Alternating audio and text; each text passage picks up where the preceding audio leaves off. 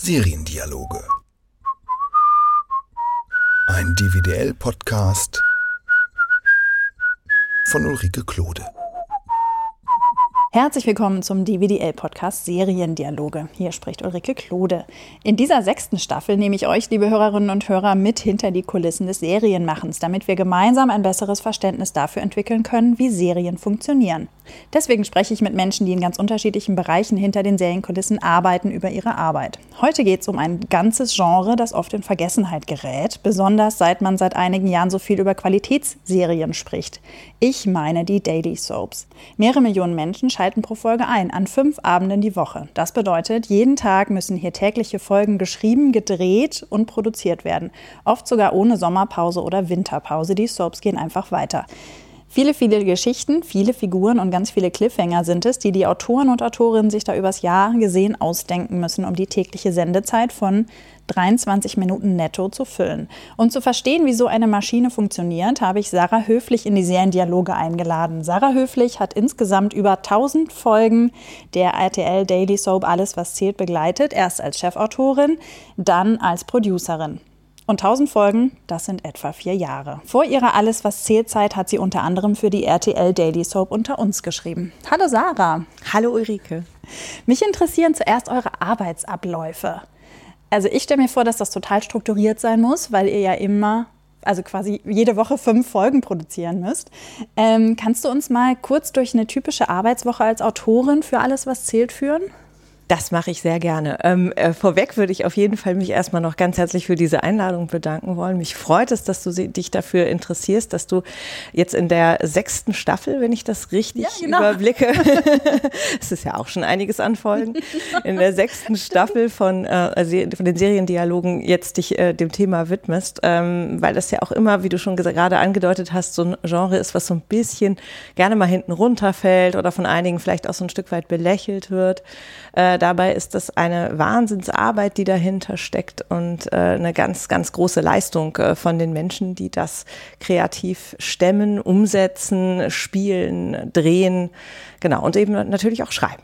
Ja, genau. Ja. Und dann sind es ja auch wirklich viele Leute, die das gucken. Also deswegen ist es, finde ich es auch so schade, dass es in der Diskussion halt oft so, so nebenbei erwähnt wird oder gar nicht erwähnt wird. Wir kommen nachher auch noch mal kurz ja. ähm, auf die wissenschaftliche Seite. Ähm, und da gibt es auch eine sehr harte Aussage, wie ich finde. Da kommen wir dann aber gleich noch zu, um okay. jetzt mal ein bisschen zu teasen. Ja. Aber erklär uns doch erstmal was über die Arbeitsabläufe. Das war auf jeden Fall ein sehr guter Teaser mit einem kleinen Cliff schon drin. Genau. Es ist ja so, äh, dass äh, bei den täglichen Serien gleichzeitig unheimlich viele Gewerke äh, am Arbeiten sind. Denn auch wenn es immer unterschiedliche Systeme gibt und unterschiedliche Ausprägungen und auch unterschiedliche Teamgestaltungen, eins haben ja alle täglichen Serien gemein. Sie müssen eben abzüglich von bestimmten Feiertagen fünfmal die Woche ausgestrahlt werden. Das heißt, man kommt äh, auf rund 250 Folgen im Jahr. Und äh, das bedeutet eben, dass man eigentlich, und so ist das eigentlich auch mal getaktet, pro Woche fünf Folgen fertigstellen muss. Das heißt, die Autoren müssen fünf Folgen entwickeln, sie müssen fünf Folgen schreiben, es müssen fünf Drehbücher abgenommen werden, es äh, werden fünf Folgen gedreht im Studio, es werden fünf Folgen gestaltet im Außendreh und dann sind sie auch noch parallel im Schnitt. Das alles passiert also immer gleichzeitig. In einer einzigen Woche. In einer einzigen Woche, ganz genau. Das heißt, ihr habt im Kopf immer dieses, dieses Fünferpaket quasi. Genau, richtig. Man nennt das den sogenannten Block. Und der Block ist äh, das Arbeitsmedium. Man bezieht sich auch immer wieder auf die Blocknummer ne, und gar nicht so sehr auf die Folgennummer. Oft ist es, weil es ja so viele tausend Folgen schon gibt, äh, bei alles, was zählt, sind es jetzt 3000, bei gute Zeiten, schlechte Zeiten äh, sind es ja schon noch wesentlich mehr. Ähm, es ist einfach unmöglich, all diese Nummern im Kopf zu haben und deswegen ähm, teilt man es in Blöcke ein. Und auch das sind viele Nummern natürlich. Ne? Da redet man dann von Block 579. Aber das äh, bricht es ein bisschen stärker runter und ähm, man muss natürlich auch immer sehen, mh, wenn man jetzt sich als Autor daran sitzt oder als Autorenteam, das wird ja ganz, ganz viel dabei in Teams gearbeitet, ähm, hat man eben auch die Struktur von fünf Folgen im Blick, um auch eine Einheit dramaturgisch ähm, zu mhm. betreuen mhm. und auch fassen zu können. Ne? Denn die Geschichten verlaufen ja horizontal. Also das heißt, ich habe in einer Folge immer mehrere Handlungsstränge. Manchmal sind es zwei, oft sind es drei. Ähm, und es gibt sicherlich auch Formate, wo man mal sagt, okay, in dieser einen Folge erzählen wir jetzt wirklich nur diesen einen Strang. Das wäre dann aber schon eher die Ausnahme. Ähm, tatsächlich gehe ich aber trotzdem in der Regel nicht so ran, dass ich als erstes mir die eine Folge angucke, sondern ich betrachte die Entwicklung der Figuren horizontal über den Verlauf eines Blocks. Mhm. So, das heißt, ähm, ein Autorenteam besteht äh, in der Regel, auch hier, wie gesagt, gibt es unterschiedliche Arbeitsweisen.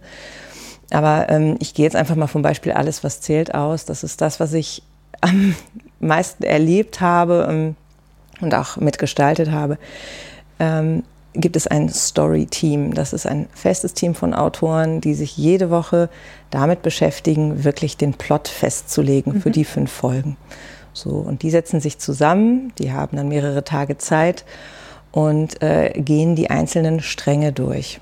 Und in der Regel macht man das eben so, dass man das nach Geschichten aufdröselt und dann äh, sich um die eine Geschichte kümmert und dann um die nächste. Das bedeutet, man arbeitet schon erstmal horizontal. Mhm. So, und wenn das stimmt, ja, weil wir Menschen, glaube ich, auch so ticken, dass wir horizontale Dinge erstmal einfach auch durchverfolgen müssen, bevor wir uns dann der nächsten Geschichte zuwenden. Äh, und wenn das gelungen ist und passiert ist, dann wird der Blog wirklich äh, richtig in die Folgen unterteilt und dann natürlich auch nach Folgen bearbeitet. Mhm. Das ist dann der nächste Schritt.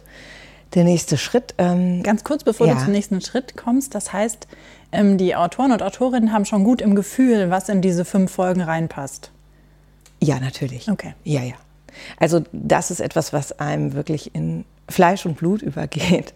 Ähm, wie viele Szenen sind das? Welche Sets hat man zur Verfügung? Welche Figuren stehen wo? Ne, das ist natürlich ganz, ganz wichtig. Nee, ich meinte jetzt auch, weil du sagst, wir entwickeln erst die Handlungsstränge. Mhm. Ähm, man muss ja dann auch eine Vorstellung haben, wie viel Handlungsstrang passt in jede Folge. Ja, genau. So. Das mhm. ist absolut auch ein ganz, ganz wichtiger Punkt, über den auch immer wieder viel diskutiert wird. Ne? Wie schnell erzählt man? Mhm. Wie viel Progression hat jede einzelne Folge? Wie sehr möchte ich, dass eine Figur sich weiterentwickelt?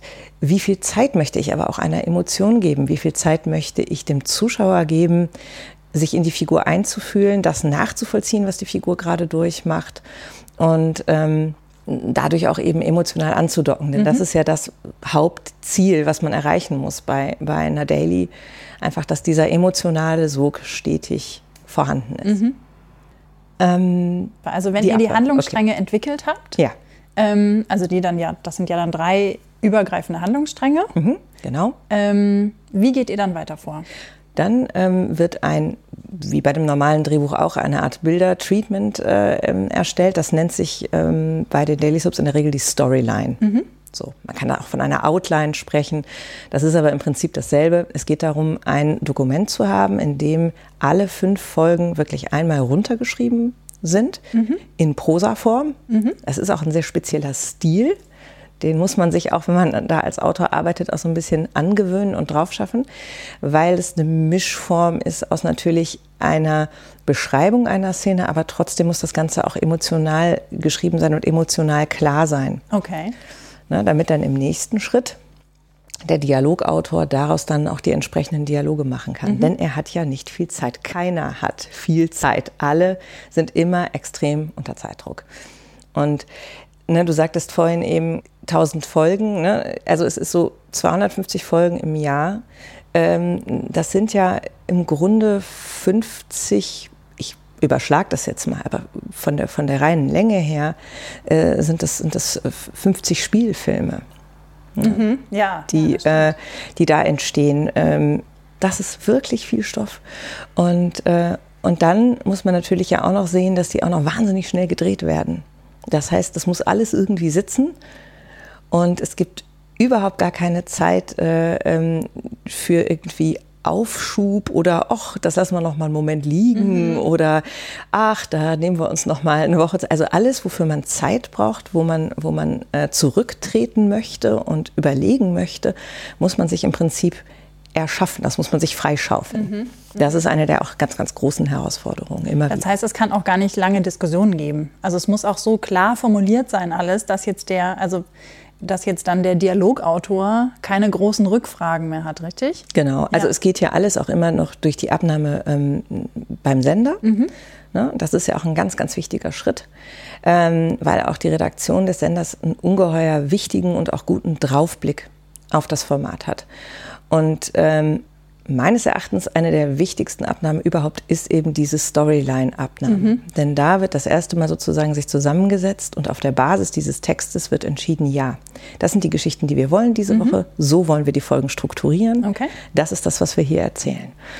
Und ähm, das ist sehr spannend, weil es ist ja eben ne, viel Stoff, der dann auf dem Tisch liegt und der dann, wenn er da aber auch einmal verabschiedet wird, ähm, im Prinzip in der Grundstruktur nur noch ganz, ganz schwer hinterfragt werden mhm. kann. Okay. Denn dafür fehlt die Zeit. Ne? Mhm. Das ist eben anders, als wenn du jetzt bei einem 45 Minuten, da hast du dann eine Exposé-Abnahme, dann kann man wirklich nochmal auch an die Geschichte rangehen und so. Und ähm, manchmal wird auf der Buchebene dann doch nochmal eine Fassung komplett umgestrickt und so. Das geht alles bei einer Daily auch, aber das ist immer schwierig. Ne? Wenn man im Nachhinein dann noch viel ändern will, dann kommt man ganz schnell in die zeitliche Bredouille. Und das heißt, wenn die Storylines abgenommen sind, ist, sind die Storyline-Autoren quasi raus, oder? Im Prinzip schon, okay. ja. Weil die haben ja dann wieder die nächste Woche vor mhm. sich. Und müssen sich Und neue Storylines Müssen ausdenken. weiterarbeiten, ja. genau. Wir sprechen auch immer davon, nach vorne zu denken, nach vorne zu arbeiten und auch nach vorne zu korrigieren. Mhm. Weil du rückwirkend eben Natürlich kannst du noch viel machen. Du kannst im Skript noch was machen. Du kannst über die Dialoge noch was machen. Der Regisseur kann noch eine Menge dran machen. Ne? Und diese Schritte passieren ja auch alle. Mhm.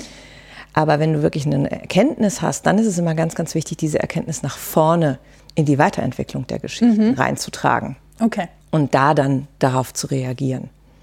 Okay, die Storylines stehen.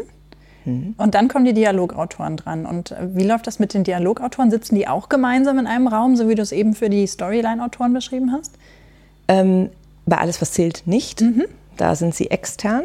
Ähm, und äh, das ist eigentlich auch ein System, womit ähm, wir jetzt in der Firma gute Erfahrungen gemacht haben. Es gibt natürlich auch immer wieder ähm, Bewegungen und Ansätze, das zu hinterfragen. Ne? Ist das gut, dass die so außen sind? Ähm, wäre es nicht besser, sie stärker zu integrieren? Ähm, ich finde, das ist immer alles absolut nachdenkenswert und ähm, es schadet auch nicht, da immer mal wieder neue Systeme zu testen. Ähm, bei alles, was zählt, ist es so, dass sie extern sind und dass dann die Bücher geschrieben werden und die gehen aber nochmal durch ein wiederum dann internes Skript-Edit. Mhm. Das heißt, die sind jetzt quasi dann in den fünf Tagen mit dem Dialogen beschäftigt mhm. und am Ende der fünf Tage ist dann das Script-Edit. Richtig? Genau, das Script-Edit okay. hat dann auch wieder eine Woche Zeit. Also die können dann wirklich nochmal alles auf Anschlüsse überprüfen. Mhm.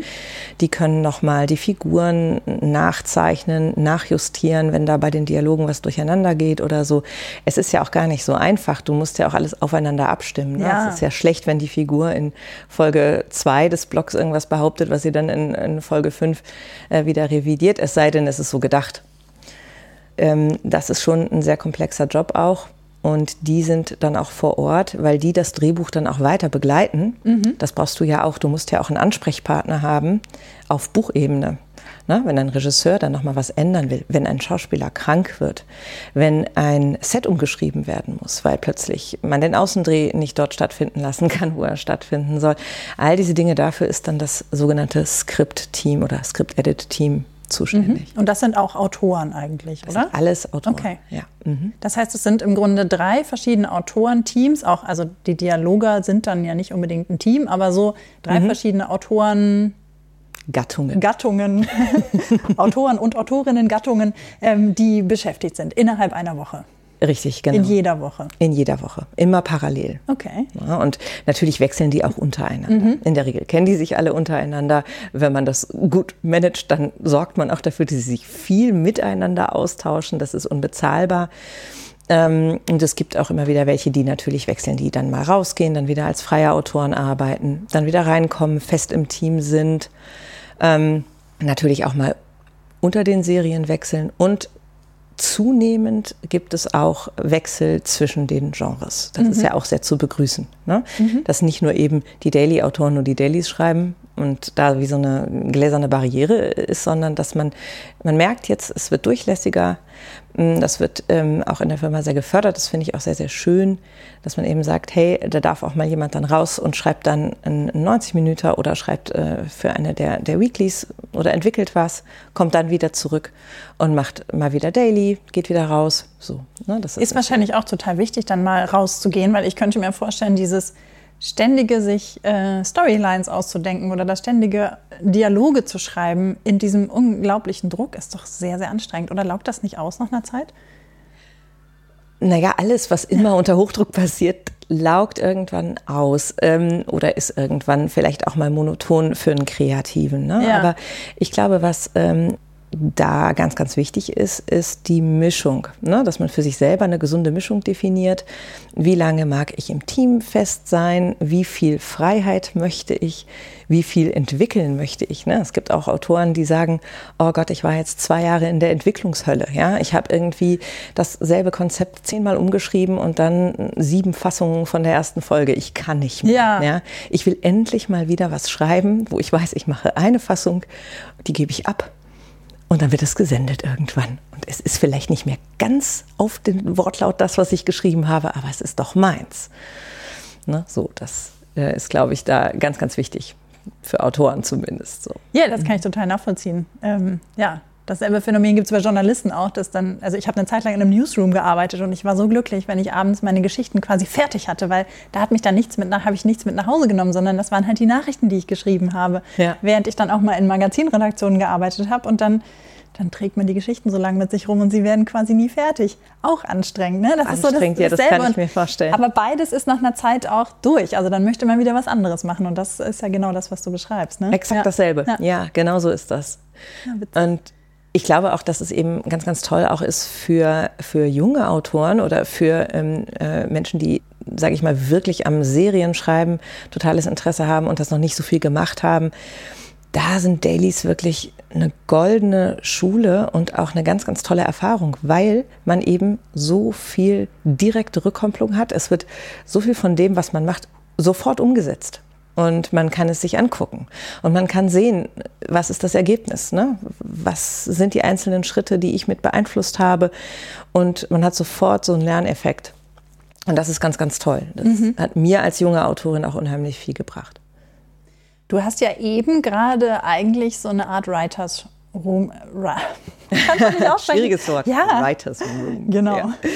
Du hast ja eben quasi so eine Art Writers Room beschrieben. Ähm, und seit einigen Jahren wird ja in Deutschland immer darüber geredet, ach, die Amerikaner, die haben dieses Ding, diesen Writers Room und deswegen schreiben die so tolle Serien und wir brauchen in Deutschland dringend Writers Rooms.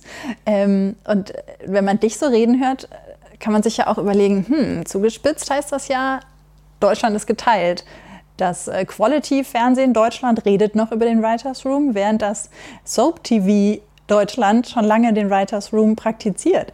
Du kennst ja aus deiner sonstigen Arbeit eben auch das System des Alleineschreibens mhm. und auch den Writers Room eben aus deiner Arbeit bei den Daily Soaps. Was würdest du sagen, ist der Writers Room wirklich das überlegenere System? Ich glaube, ganz grundsätzlich muss jeder Autor für sich auch entscheiden, wie er gerne arbeitet und wie er gut arbeitet und wie er den besten Output generiert. So mal ganz mhm. vorab äh, gesprochen. Ich persönlich halte das für ein absolut überlegenes System, mm, weil ich aber auch ein totaler Teammensch bin und an Teams glaube und äh, eben auch sehr viel das gesehen habe, wie gut das funktioniert und erlebt habe, wie du schon sagst. Ne? Also die, ähm, die Firma UFA oder vormals Grundy UFA hat diese Writers Rooms ja eigentlich bei den Dailies schon seit über 20 Jahren. Und es hat einfach wunderbar funktioniert. Es funktioniert bis heute. Und wenn man Teil dessen ist, ähm, ich kann nur sagen, es gibt so eine ganz, ganz tolle kreative Energie, die da entsteht. Man muss so eine Gruppe sorgfältig zusammenstellen. Mhm die darf nicht zu groß sein, die darf nicht zu homogen sein, die darf aber auch nicht zu kontrovers sein. Ähm, man muss das mit viel Feingefühl machen, die Mischung muss stimmen. Mhm. Und die Leute müssen sich miteinander, auch das ist ein ganz, ganz wichtiger Punkt, sie müssen sich miteinander wohlfühlen. Mhm. Ähm, weil ich glaube, Diskussionen sind immer gut, ähm, wenn sie auf einer Sachebene geführt werden und sind auch fruchtbar und auch befruchtend. Aber sie dürfen eben nur auf dieser Sachebene passieren, wenn man sich nicht mag oder wenn man unter Druck ist oder ähm, sich gegenseitig irgendwie anfeindet. Dann entsteht kein guter kreativer Prozess. Deswegen, ja, es ist das überlegene System, ganz klar meine Meinung. Die Zusammenstellung ist schwierig, ist nicht immer leicht. Und das über ein laufendes Format immer wieder auch mit der richtigen Fluktuation und mit den richtigen Menschen so zusammen zu komponieren, ist eine echte Herausforderung. Alles, was zählt, gibt es seit knapp zwölf Jahren. Ihr seid jetzt bei Folge 3000, hast du vorhin gesagt. Ungefähr, ja. Ungefähr, genau. ungefähr. Mhm. Ähm, und ja, die Zuschauerzahlen sind zwar im Laufe der Zeit ein bisschen gesunken, aber es ist immer noch über dem Senderschnitt und es sind immer noch mehr als zwei Millionen Zuschauer täglich. So. Das mhm. ist ja eine, also es sind ja viele Leute, die da gucken. Ähm, wie schafft ihr das, über so eine lange Zeit euch immer wieder neue Geschichten, neue Figuren einfallen zu lassen, neue Konflikte? Ja, ähm, das ist nicht immer einfach. Es ist vor allem die große ähm, Herausforderung bei diesen langlaufenden Serien, die Balance zu halten zwischen ähm, Vertrautheit und Spannung ähm, zwischen Kontinuität und immer wieder auch eben einem frischen Wind, mhm. der da reinkommt. Ne? Man darf eben nicht zu sehr immer im eigenen Süppchen kochen, wie auch immer man das bezeichnen will. Man muss auch neue Figuren reinholen, ganz Kraft Natur der Sache natürlich auch, weil auch welche gehen.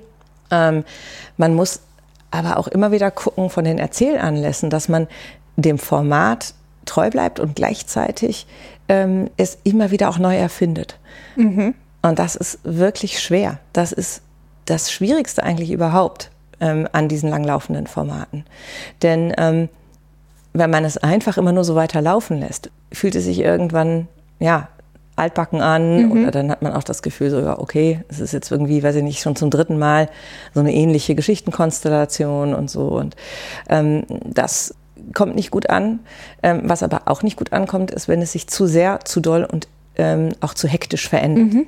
Mhm. Ja, denn ich will ja auch als Zuschauer, die Zuschauer gucken ja in der Regel nicht fünf Folgen in der Woche. Du hattest das vorhin zwar gesagt, es, es gucken immer Zuschauer fünf Folgen die Woche, aber mh, mm, wir sprechen halt vom sogenannten Heavy User, das sind, das sind Leute, die wirklich viel gucken und ja. intensiv gucken. Ja.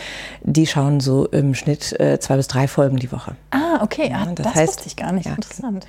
Ähm, das ist so, dass tatsächlich auch ähm, wirklich wir aber immer davon ausgehen, dass man eine Erzählung so gestaltet, dass wenn man eine Folge verpasst oder auch zwei, das nicht so schlimm ist. Ne? Mhm. Man muss immer wieder gut reinkommen können.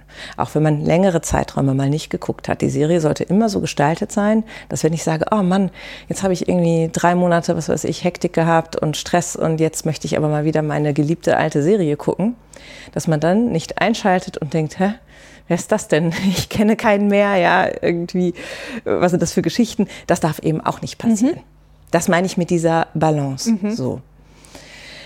Die andere, der andere Aspekt deiner Frage ist ja so ein bisschen, ähm, wo nimmt man das alles her? Ja. Ne? Wo kommt der Stoff her? wo, wo entsteht das? Und ähm, in der Regel, wenn man eine tägliche Serie gestaltet, ähm, nimmt man sich zweimal im Jahr, manchmal auch dreimal im Jahr oder sogar noch öfter, wenn man es hinbekommt, Zeit und äh, zieht sich mit einem Autorenteam zurück und plant ähm, den weiteren Verlauf. Sind das dann die Storyliner? Nicht nur, mhm. aber oft auch. Mhm. Manchmal mischt man auch intern, extern. Manche machen das mit einer sehr kleinen Gruppe, manche machen das mit einer größeren Gruppe. Das ist immer auch so ein bisschen Geschmackssache. Mhm. Und ein bisschen auch die Frage, was braucht die Serie gerade? Ne? Okay. Braucht die Serie gerade eher wirklich mal ein Zurücktreten und ein konzeptionelles Überlegen? Oder braucht sie vor allem gerade Stoff? Mhm. Wenn ich mhm konzeptionell überlegen will, nehme ich vielleicht eher ein kleineres Team. Will ich Stoff generieren, nehme ich ein größeres. Ja, klar. Ne? Je mehr Leute zusammenkommen, umso mehr Ideen kommen zusammen. Aber ich muss sie ja auch bündeln und dann wieder in die richtigen Bahnen lenken. So. Und äh, das ist aber immer, das sind immer sehr schöne, sehr schöne Momente, weil man da einfach auch ähm, ja, sich diese Zeit sozusagen freigeschaufelt hat. Das muss man wirklich vorher tun. Also man muss vorher mehr Folgen entwickeln in einer kürzeren Zeit, damit man dann wirklich mhm. ein paar Tage rausgehen kann ne, und sagen kann, okay, what's next? Ne, was machen wir die nächsten drei Monate? Was machen wir das nächste halbe Jahr? Wo soll es hingehen mit den Figuren? Erzählen wir diese Figur weiter? Ver verändert sich diese Figur?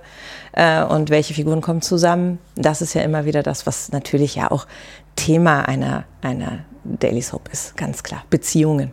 Mhm. Wie viel Zeit nehmt ihr euch dafür? So aufs Jahr gesehen? Ja, das ist schon, das sind dann immer so ein paar Tage, die man sich dafür nimmt. Ne? Mhm. Also wenn man sagt, so im Schnitt zwei bis dreimal im Jahr, ähm, so fünf Tage, das kommt schon was zusammen. Ah, okay. Mhm.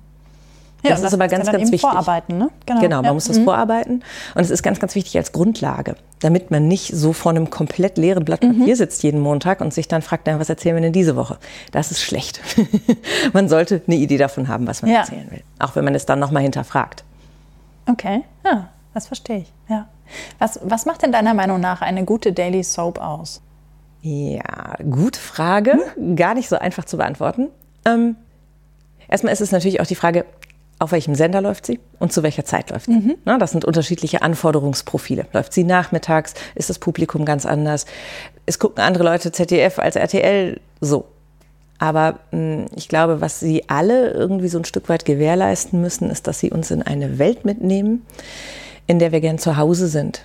Eine Welt, in der wir die Figuren spannend finden, in der wir mit ihnen mitfühlen und ähm, in der wir mit ihnen durch ihr Leben gehen. Und eigentlich eben bei alles, was zählt, ist es ein bisschen mehr der Sport. Ne?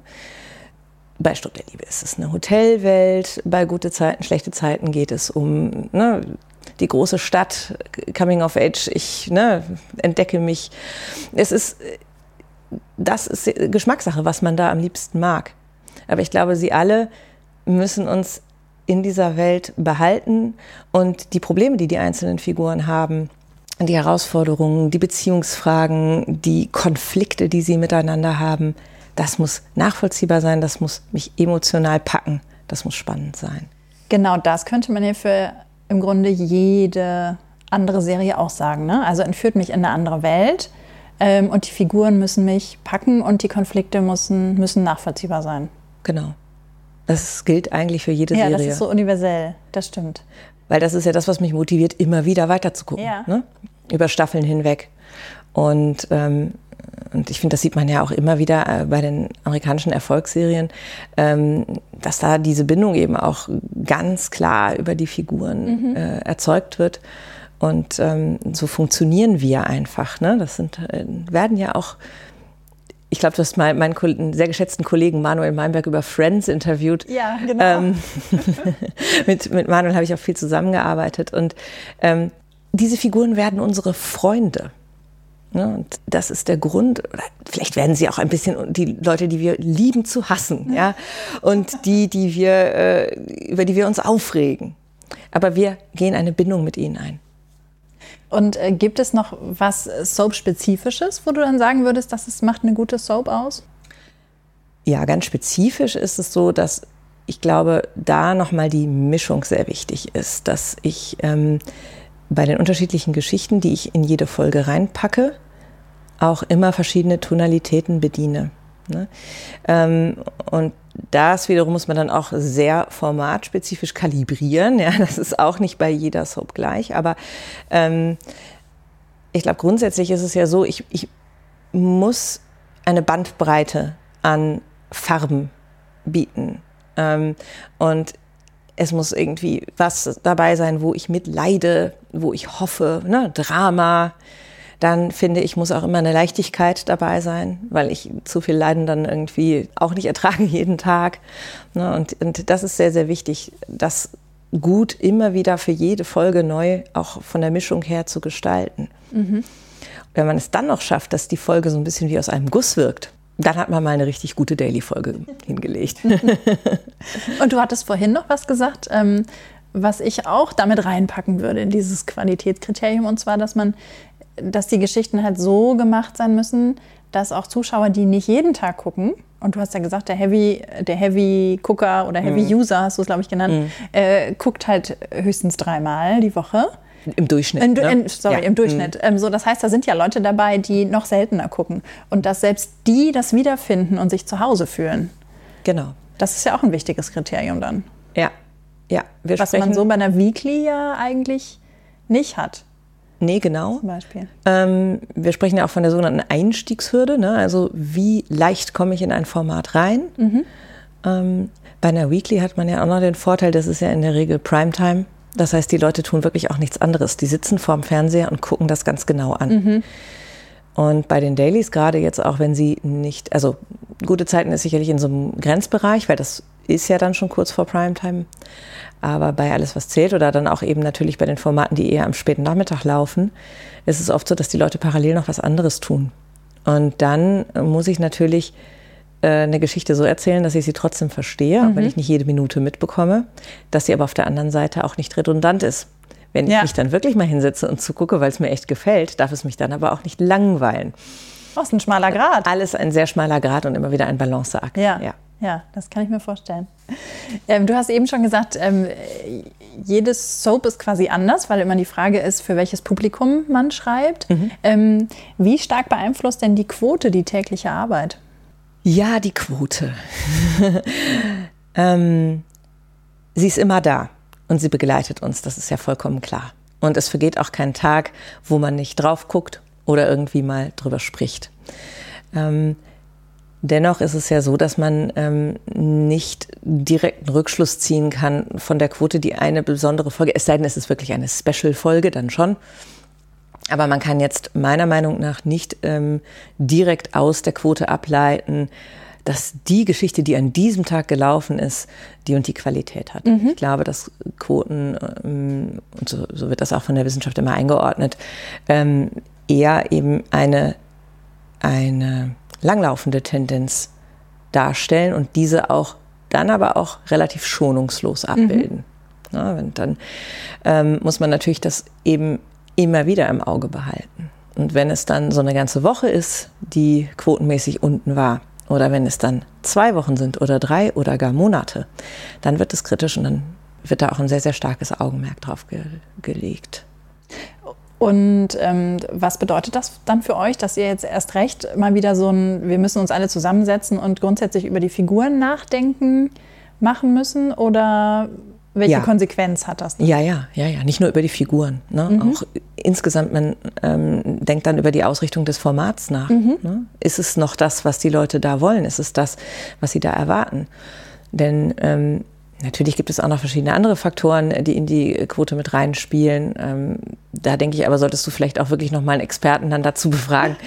ähm, natürlich ist das immer ein Alarmsignal ne, bei einer langlaufenden Serie. Und da guckt man dann nochmal sehr genau hin und hinterfragt den, den Markenkern des Formats. Man guckt sich nochmal an, ähm, wie war die Tonalität der Geschichten in letzter Zeit? Wie ist die Geschwindigkeit der Geschichten? Wie ist unser Ensemble aufgestellt?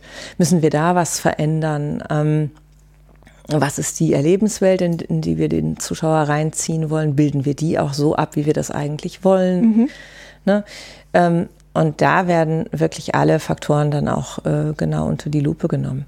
Man muss es immer wieder tun. Auch wenn sozusagen die Quoten gleichbleibend gut oder okay sind, Ja. tut man das. Ne? Natürlich ist es, geschieht es, wenn sie schlecht sind, unter anderen Vorzeichen. Ja. Gab es bei deiner Zeit äh, bei Alles, was zählt, so Punkte, wo ihr gesagt habt, oh, das ist jetzt, die Quoten sind so schlecht geworden, wir müssen uns dringend was einfallen lassen?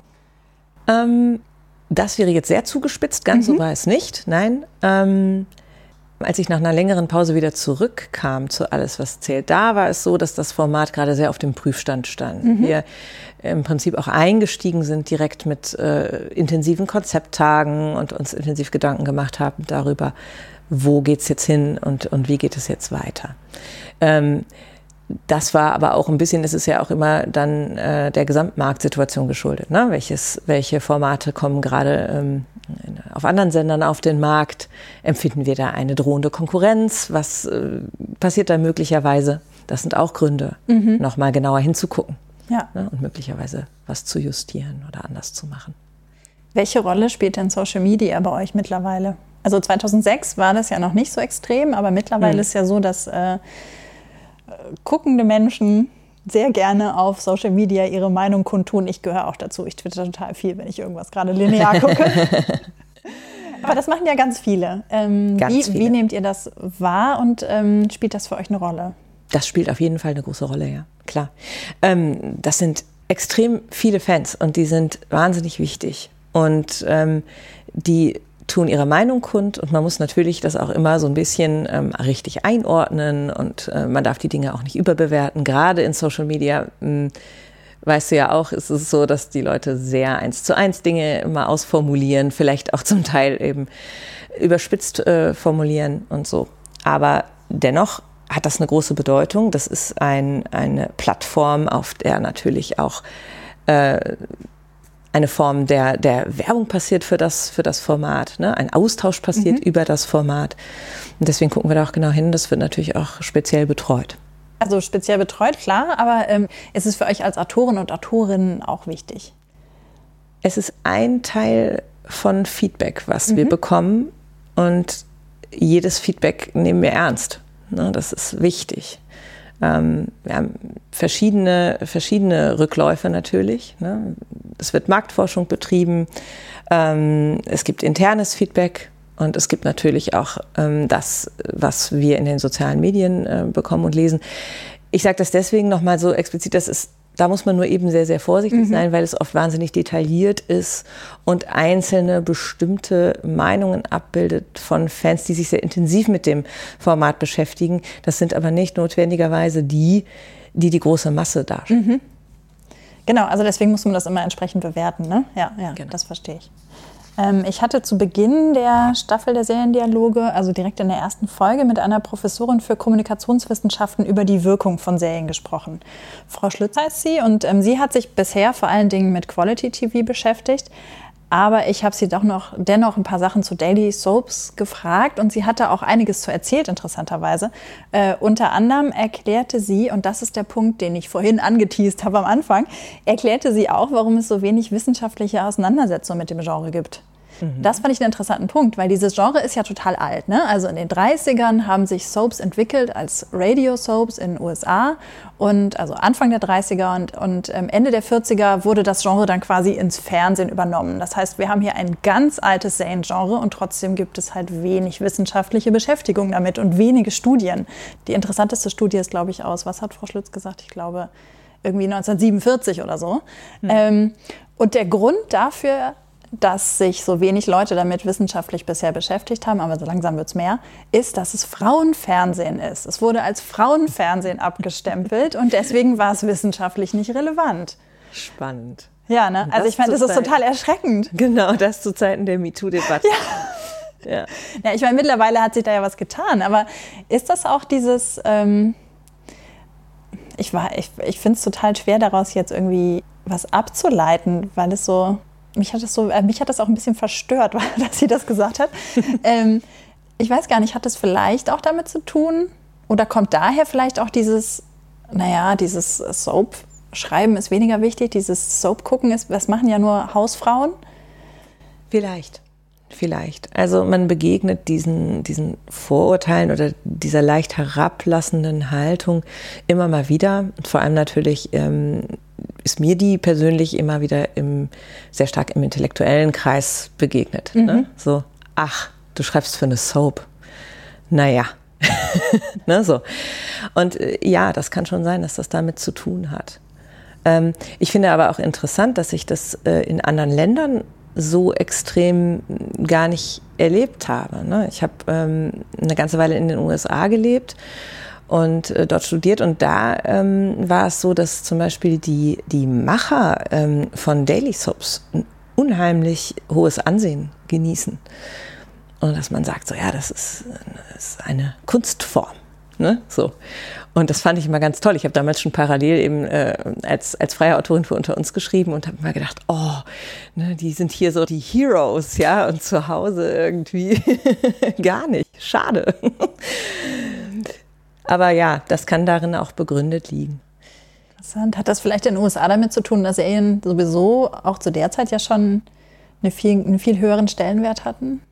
Ja, also ich habe das in den USA so erlebt, dass es sowieso ja ein hochprofessioneller Markt ist und mhm. ein ganz, ganz großer Markt. Und das aber auch generell ähm, Amerikaner an sich äh, mit sehr viel Wertschätzung äh, an eine intensive Arbeit herantreten. Mhm. Und ähm, erstmal grundsätzlich einfach auch äh, schätzen, welcher enorme Output das ist und was das bedeutet, das alles herzustellen und dann auch noch mit einem Qualitätsanspruch. Ich glaube, das ist auch noch mal so ein bisschen was, äh, was in dieses Image vielleicht reinspielt, dass man so denkt, ja, das ist ja immer so, ne, so schnell hergestellt, das kann ja gar nicht gut sein.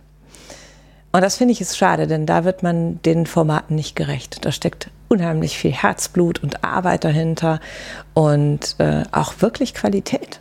Ne? Natürlich ist es anders, ist ein Drehbuch anders, wenn man, wenn man zehnmal so viel Zeit hat.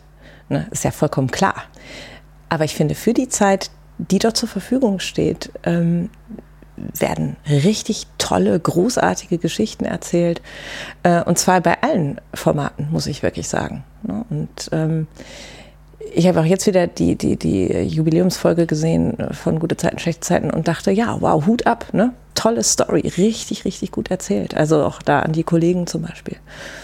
Und ich finde, ähm, auch bei Alles, was zählt, immer wieder gab es Folgen, wo ich gedacht habe, das ist total packend. Das ist toll gedreht, toll umgesetzt, super gespielt. Ne? Und da denkt man so, eigentlich ist das, ähm, wird das, wächst das weit darüber hinaus, was man den Soaps so zutraut. Mhm. Ich habe früher ähm, sehr viel verbotene Liebe geguckt. Also die ARD-Soap, die ja dann ich nicht auch. allzu langer Zeit eingestellt wurde. Sehr schön. Schwester im Geiste, wunderbar. Ja. Ähm, und äh, zwar während des Studiums. Ich glaube, dass ähm, ich eingestiegen bin, als verbotene Liebe schon zwei Jahre lief. Mhm. Ähm, ich habe zu dem Zeitpunkt noch gar nicht so viel Serien geguckt. Und eine Mitbewohnerin hat mich äh, angesteckt quasi und wir haben dann immer zusammen verbunden Liebe geguckt. Und bei uns ging es dann eher darum, dass wir versucht haben vorauszudenken, was als nächstes passiert. Mhm.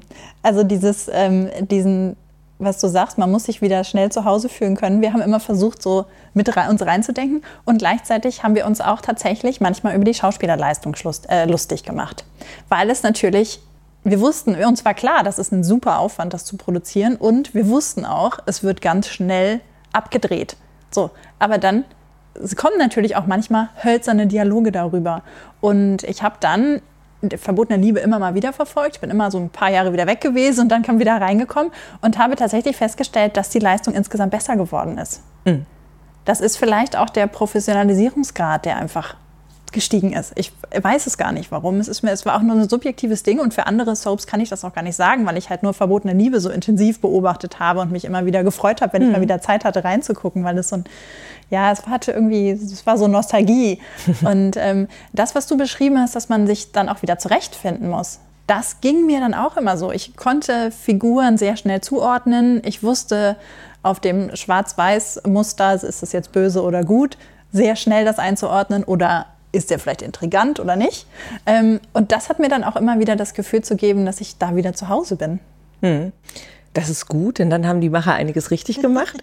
ähm, also nochmal zu dem Thema Qualität. Äh, ich möchte da wirklich auch gerne nochmal eine Lanze brechen ähm, für die schauspielenden Kollegen, denn ähm, es ist eine ungeheure Leistung, finde ich, äh, immer wieder A, natürlich, die haben ja maximal irgendwie drei Takes, dann muss das Ding, dann ist, dann geht's weiter zur nächsten Szene. Ne? Dann muss das Ding im Kasten mhm, sein. Ja. Äh, das heißt, du hast gar nicht so viele Möglichkeiten. Du musst es ungeheuer auf den Punkt spielen. Dann hast du mehrere Kameras in der Regel. Äh, darauf musst du dich konzentrieren. Dann musst du deinen Text ja auch immer können, ne? dadurch, dass ja wirklich dann auch jede Szene wieder neu gelernt werden muss. Und dann muss man sich noch vor Augen führen, dass sie das ja jede Woche machen mit dieser Schlagzeile und ähm, das ganze Jahr lang. Ähm, natürlich gibt es Rollen, die sind noch häufiger am Set als, als andere, aber das wechselt ja auch immer mal wieder. Und, ähm, und ich finde das eine ungeheure Leistung, äh, schauspielerisch. Das muss man auch erstmal, das muss man erstmal hinbekommen. Ähm, und auch bei den Autoren ist es so, ne? ein Dialogbuch zu schreiben innerhalb von einer Woche, das ist auch sportlich Da muss, da hat man keine Zeit für Schreibblockaden. Ne? Ja, und man kann vor allen Dingen auch nicht an Wörtern feilen. Ne? Also du hast jetzt keine Zeit, dreimal, dreimal darüber nachzudenken, ob du jetzt diesen Satz genau so formulieren willst oder ob du nicht doch das Komma anders setzt oder so. Genau, man tut es trotzdem, ja. aber man tut es halt vielleicht ein bisschen schneller und ja. man äh, hat eben nicht diese, diese unendliche Zeit, dann wirklich nochmal das erstmal liegen zu lassen und am nächsten mhm. Tag nochmal in Ruhe und so. Mhm. Das, das, gibt es halt nicht. Ich glaube aber auch, dass da eine wirkliche Entwicklung da ist am ganzen Markt. Mhm. Also, dass sich da viel getan hat in den letzten, ähm, ja, ich rede jetzt mal von den letzten 20, 25 Jahren. Ne? Äh, die Radiosoaps lassen wir ein bisschen außen vor. Ähm, und damals, als wir mit Alles, was zählt, gestartet sind, als wir das Format ähm, ähm, verkauft haben, als wir das auf den Markt gebracht haben, da war es schon so, da gab es gerade schon eine sehr hohe Anzahl an Dailies und mhm. auch die Qualitätsmesslatte, die lag schon sehr, sehr hoch. Ne, damals war Verliebt in Berlin gerade wahnsinnig erfolgreich zum Beispiel, gegen die wir dann oh, ja auch angelaufen ich auch geguckt, sind. Habe ich geliebt. Ja, ich auch. auch ein ganz tolles Format, ganz toll und auch frisch und neu und modern erzählt war das damals, auch von den Dialogen her übrigens. Mhm. Ähm, und ich kenne auch die Macher damals, wir haben uns auch natürlich ausgetauscht. Das ist ja dann auch immer total blöd, wenn du dann irgendwie so in so eine Kon Konkurrenzsituation kommst. Aber da war immer ein gegenseitiger totaler Respekt. Und ähm, wir haben damals eben gesagt, als wir mit Alles, was zählt losgelegt haben, also diese Messlatte müssen wir allein schon mal halten. Mhm. Ne? Auch dialogisch und so. Und das ist nicht einfach. Und deswegen glaube ich, dass sich da auch die Formate untereinander eben herausfordern und dann ist natürlich auch so, dass, ich meine, welcher Serienschaffende ist nicht auch ein Serienjunkie? So, ne? also. Deswegen guckt man natürlich auch immer diese ganzen neuen Formate, die auf den Markt kommen, die international dann ja auch eher eben auf den Markt kommen und, äh, und guckt sich Dinge ab, ist ja vollkommen klar. Mhm. Also politisch korrekt muss ich jetzt sagen, man lässt sich inspirieren. Aber äh, ja, Natürlich, das schlägt sich ja auch nieder in der eigenen Arbeit und auch in, im Anspruch an die eigene Arbeit. Genauso in der Umsetzung. Ne? Auch die Regiekollegen pro, pro, probieren neue Dinge aus. Es gibt neue technische Entwicklungen, die, die bahnbrechend sind, die Dinge ähm, erstmal einfacher machen, die Dinge auch manchmal komplizierter machen. Die Auflösung wird immer höher. Ne? Das bedeutet eben, dass man da auch wiederum technisch Dinge anpassen muss und so weiter und so fort. Aber ich glaube, grundsätzlich ist das eine steigende Tendenz, mhm. was die Qualität angeht. Du sagtest gerade inspirieren lassen von ausländischen Produktionen. Gab es bei dir bestimmte Produktionen, wo du sagst, da habe ich mir viel abgeguckt, äh, habe ich mich inspirieren lassen? Da habe ich mich viele, ja, viel mit beschäftigt. Ähm, ja, das ist ja auch immer so ein bisschen Zeitgeist. Ne? Mhm. Also, ähm, wie gesagt, als wir auf den Markt kamen, war da verliebt in Berlin. Das war für uns so eine ähm, so ein totales Vorbild eben, was die Modernität des mhm. Formats mhm. anging. Ja und eben auch die dialogische Schärfe anging, auf jetzt täglicher Ebene. Mhm. Ne? Ähm, das hatte ja ein südamerikanisches äh, Vorbild. Vorbild ne? ja, ja, genau. Mhm. mhm. Das ist ja auch in wirklich mehreren Ländern äh, adaptiert worden. Mhm. Die Amerikaner haben das ja auch gemacht. Ähm, dann ist es natürlich aber auch immer so, dass du ähm, dich umguckst, so bei gerade den neuen Sachen, die, die einfach laufen, die man einfach äh, guckt, die man ja heutzutage ja noch viel einfacher mhm. über, über Netflix, über Amazon Prime und so weiter ähm, sich einfach anschaut, wo, wo man sich drüber austauscht und dann äh, spricht man darüber im Autorenteam, ne? ganz klar. Und auch gerade, wenn man an so Punkten ist, wo man sich eine, eine Konzeption anguckt oder wo man eben sagt, so, hm, wie entwickeln wir uns jetzt hier weiter mit dem Ensemble und so, da ist ganz viel Inspiration immer da von Dingen, die gerade auf dem Markt sind. Ne? Und ähm, es war zum Beispiel bei, bei Alles, was zählt in der, in der Anfangsphase, kriegte gerade ähm, Grey's Anatomy den wahnsinnigen Erfolg und das haben alle geguckt. Und das ist ja ein Medical-Format, hat eigentlich jetzt, klar, in der Daily hast du auch mal, immer mal wieder Medical-Themen.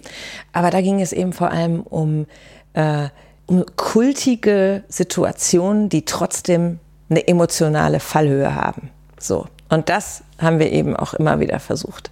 Dann ist natürlich alles, was zählt, ist ein Format, wo es um Sport geht. Mhm. Das heißt, wir haben ganz viel auch immer wieder diese klassischen Sportfilme geguckt. Ne? Rocky, ja, so. Eins, zwei, wie auch immer. Oder ähm, auch, auch andere Sportfilme, ne, wo, wo es darum geht, okay, was ist da die Essenz? Was mhm. ziehen wir daraus? Wie ist diese Welt? Ne, und wie machen wir die trotzdem zugänglich? Ähm, aber immer wieder hatte das ja auch, das war ja auch im, von Anfang an ein visuelles Alleinstellungsmerkmal. Mhm. Ja. stark nach vorne gepusht haben. Kommen wir kurz nochmal wieder zurück, was ähm, Frau Schlütz gesagt mhm. hat über Daily Soaps. Ähm, ich habe sie auch gefragt, ob ähm, Daily Soaps eben ein bisschen anders wirken, beziehungsweise ob Leute auch ein anderes Motiv haben, Daily Soaps zu gucken, als sie für andere Serien haben. Ähm, und sie hat das Zuwendungsmotive genannt. Das ist offenbar der äh, Fachbegriff dafür. Ähm, und ihrer Meinung nach ist das so, dass ähm, Daily Soaps auch die Funktion haben, den Tag zu strukturieren. Mhm. Also dadurch, dass mhm. es halt dieses lineare Fernsehen ist, was man ja gar nicht mehr so oft hat, ähm, gehören, gehört es dann auch quasi zu meinem Ritual. Wenn ich nach Hause komme von der Arbeit, ich bin total K.O. Jetzt läuft gerade die Daily Soap, die ich ja seit, keine Ahnung, ein paar Monaten ganz gerne gucke. Lege ich mich aufs Sofa und lasse mich ein bisschen dahin reinziehen und bin damit aus meinem Alltag raus. Und mein Tag hat halt trotzdem diese Struktur, diese, diese Routinen. Hm. Also dieses, sie hat das, ähm, wie hat sie es genau genannt? Muss, Gewohnheitsfernsehen im positiven Sinne. Ja dass das den Menschen ganz viel gibt, dieses Gewohnheitsfernsehen. Das war ein Punkt.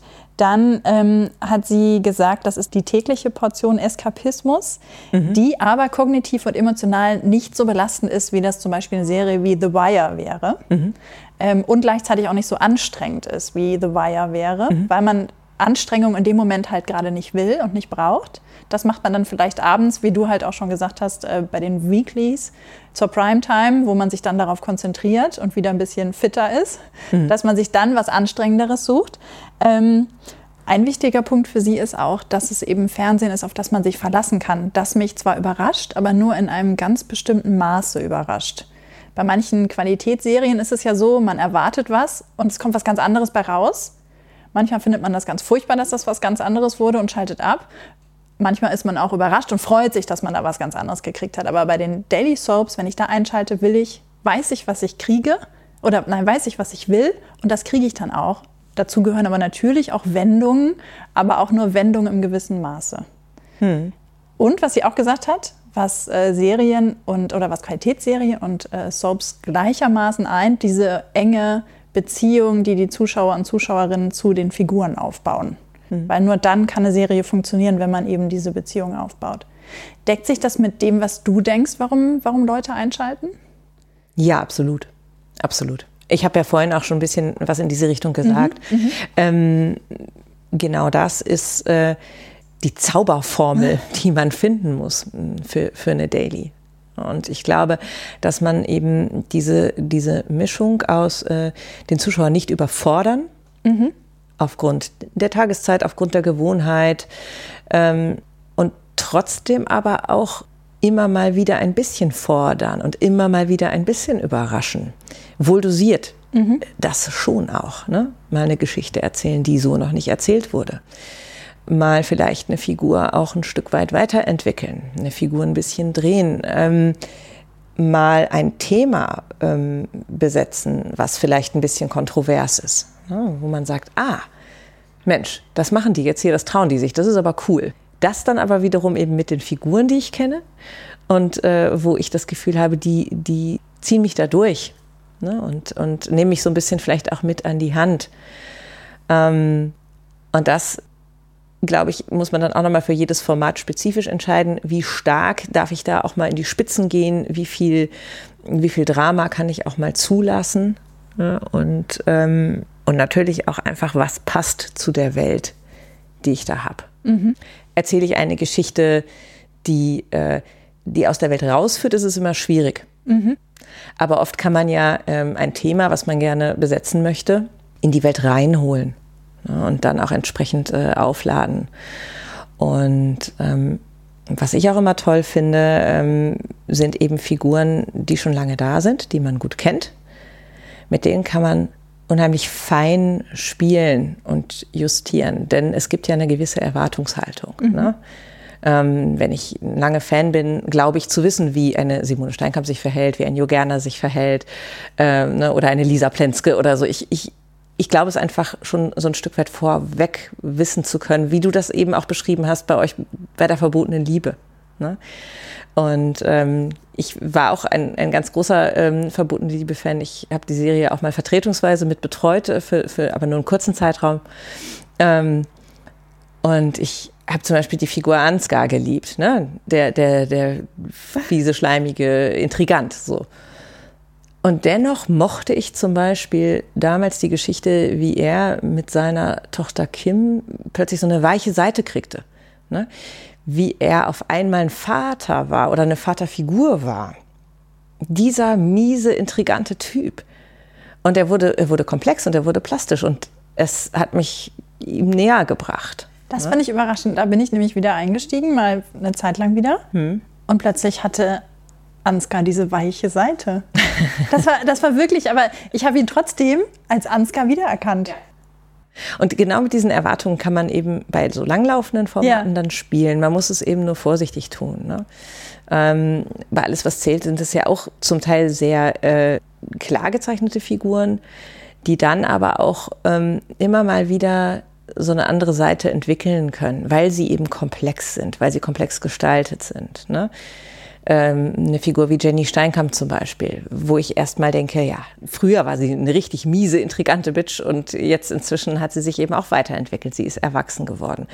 Eine Vanessa Steinkamp ist erwachsen geworden, hat inzwischen einen tollen, macht einen tollen Job als Ärztin. So, ne? Die war noch ein Teenager, als die Serie losging. Ähm, genauso entwickeln sich auch bei den anderen Serien die Figuren eben auch weiter. Es kommen auch neue dazu, klar. Und das ist, manchmal muss man sich auch von der Figur verabschieden, aber ähm, es ist halt auch so, dass diese Entwicklung so einen Spaß macht. Und ich glaube, das ist auch was, was die Fans irgendwie bindet. Mhm. Ne? Dass sie sagen, haha, da ist, sind immer noch, was weiß ich, mindestens drei oder vier Personen, die ich kenne, mit denen ich gerne mitgehe.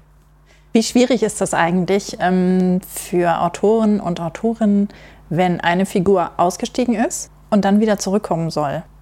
Also bei der verbotenen Liebe, Clarissa, hm. meine Lieblingsfigur überhaupt, hm. ähm, die war ja irgendwann weg und kam dann wieder. Das hm. habe ich allerdings nicht so genau verfolgt, aber bei Alles, was zählt, gab es ja auch den Fall von der Figur, die von Tanja Tevchenko gespielt wird, die ja dann auch wieder zurückgekommen mhm. ist. Mhm. Ähm, ist das total schwer? Muss man sich da quasi so dreimal verbiegen, bis einem dann was einfällt, wie man plausibel macht, dass die Figur wieder da ist? Oder ist das relativ einfach? Nee, das ist eigentlich, finde ich, gar nicht so sehr das Problem. Man findet ja auch einen Grund, warum die Figur rausgegangen ist. Mhm.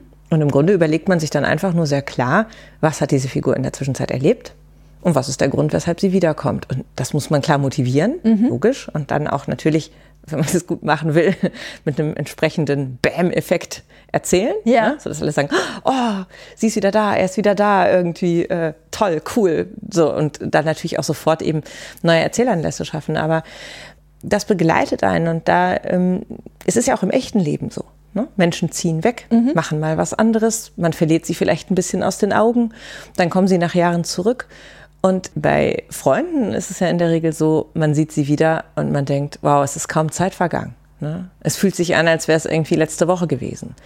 Dann gibt es Leute, die kommen wieder und man denkt, wow, die haben sich ja total verändert. Irre. Ne? Das ist ja dann nochmal die Frage, was möchte ich erreichen mhm. mit dieser Figur jetzt und wie möchte ich die aufladen? Wie reagiert das Ensemble und so? Ähm, das ist sicherlich nichts, was man, was man leichtfertig macht. Das überlegt man sich sehr, sehr, sehr gut. Aber ich finde, es ist jetzt nicht etwas, was so unglaublich schwer ist, weil es ja auch so einen ungeheuren Spaß macht, mhm. weil sie ja auch immer was aufmischen. Alte Figuren, die zurückkommen, neue Figuren, die reinkommen. Es ist immer auch unheimlich viel Spaß mit dabei. Alte Figuren bedeutet ja auch, dass man alte Konflikte vielleicht wieder aufleben lassen kann. Ganz genau. So, das ist ja auch spannend. Alte Konflikte, ja. vielleicht aber auch jetzt mit einer neuen, mit einer neuen Tonalität. Genau, ne? mit einer neuen Entwicklung dann, ja. Oder auch eben witzige Strukturen schafft, wo dann plötzlich äh, eine alte Konstellation ganz neu gemischt mhm. wird. Ne? Wo dann eine Figur sagt, wow, früher konnte ich sie nicht leiden, aber jetzt ist sie total klasse. irgendwie so. Ne? Ja. Und äh, wenn man eine Figur rausschreibt, ist dann bei dir schon im Kopf mit dabei, okay, wenn wir sie jetzt so rein, rausschreiben, könnten wir sie später vielleicht so wieder reinschreiben oder denkt man das gar nicht mit? Natürlich denkt man das mit. Mhm. Immer. Das muss man mitdenken. Und ähm, in der Regel versucht man natürlich die Figur so rauszuerzählen, dass man sie gut wieder rein erzählen kann. Ne? Ähm, da spielen ja auch immer verschiedene Faktoren eine Rolle. Will der Schauspieler gehen, um was anderes zu machen? Will der Schauspieler gehen, weil er keine Lust mehr hat oder nicht mehr kann oder wie auch immer? Äh, gibt es noch andere Gründe? Ähm, dann muss man das Ganze natürlich, das wird ja auch immer stark in äh, Absprache mit dem Sender mit, mit der Firma, also mit, mit, der, mit dem Produzenten dann in dem Falle natürlich äh, beleuchtet. Man fragt sich, was ist wichtig für das Format, ähm, wie handhabt man das. Ähm, es wird mit der Agentur vorher abgesprochen, ist ja vollkommen klar. Ne? Mhm. So, das, das ist immer eine größere Sache. Ein Ensemble verändert sich, es muss sich auch verändern. Ähm, aber bei den Ein- und Ausstiegen schaut man natürlich immer darauf, dass man größtmöglichen ähm, Benefit für das Format rausholt. Das waren jetzt tatsächlich alle meine Fragen und ich habe jetzt äh, zwar einiges zum Nachdenken, aber nichts, was ich jetzt ad hoc so verarbeiten und in eine neue Frage formulieren könnte. Ähm, ich fand das total spannend. Vielen Dank, Sarah, für den Einblick in den Soap-Alltag. Ja, ich habe das äh, super gerne mit dir geteilt und ähm, wäre jetzt auch tatsächlich noch vorbereitet gewesen auf noch mehr Fragen äh, zum Thema Umsetzung und so, weil ich ja eben auch als Producerin gearbeitet habe, nicht nur als Autorin.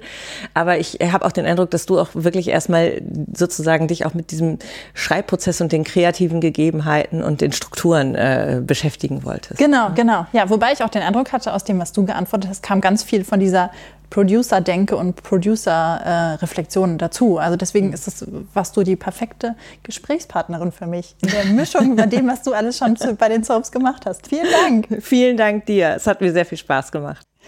Um welchen Aspekt des Serienmachens es dann nächste Woche gehen wird, kann ich jetzt hier noch gar nicht verraten. Ich habe unterschiedliche Eisen im Feuer. Also lasst euch überraschen, aber ihr könnt euch sicher sein, es wird euch nicht zu sehr überraschen. Es werden immer noch die alten Seriendialoge bleiben. Bis dahin, frohes Gucken. Seriendialoge. Ein DVDL-Podcast von Ulrike Klode. Redaktion und Produktion Ulrike Klode, Sounddesign Joachim Budde.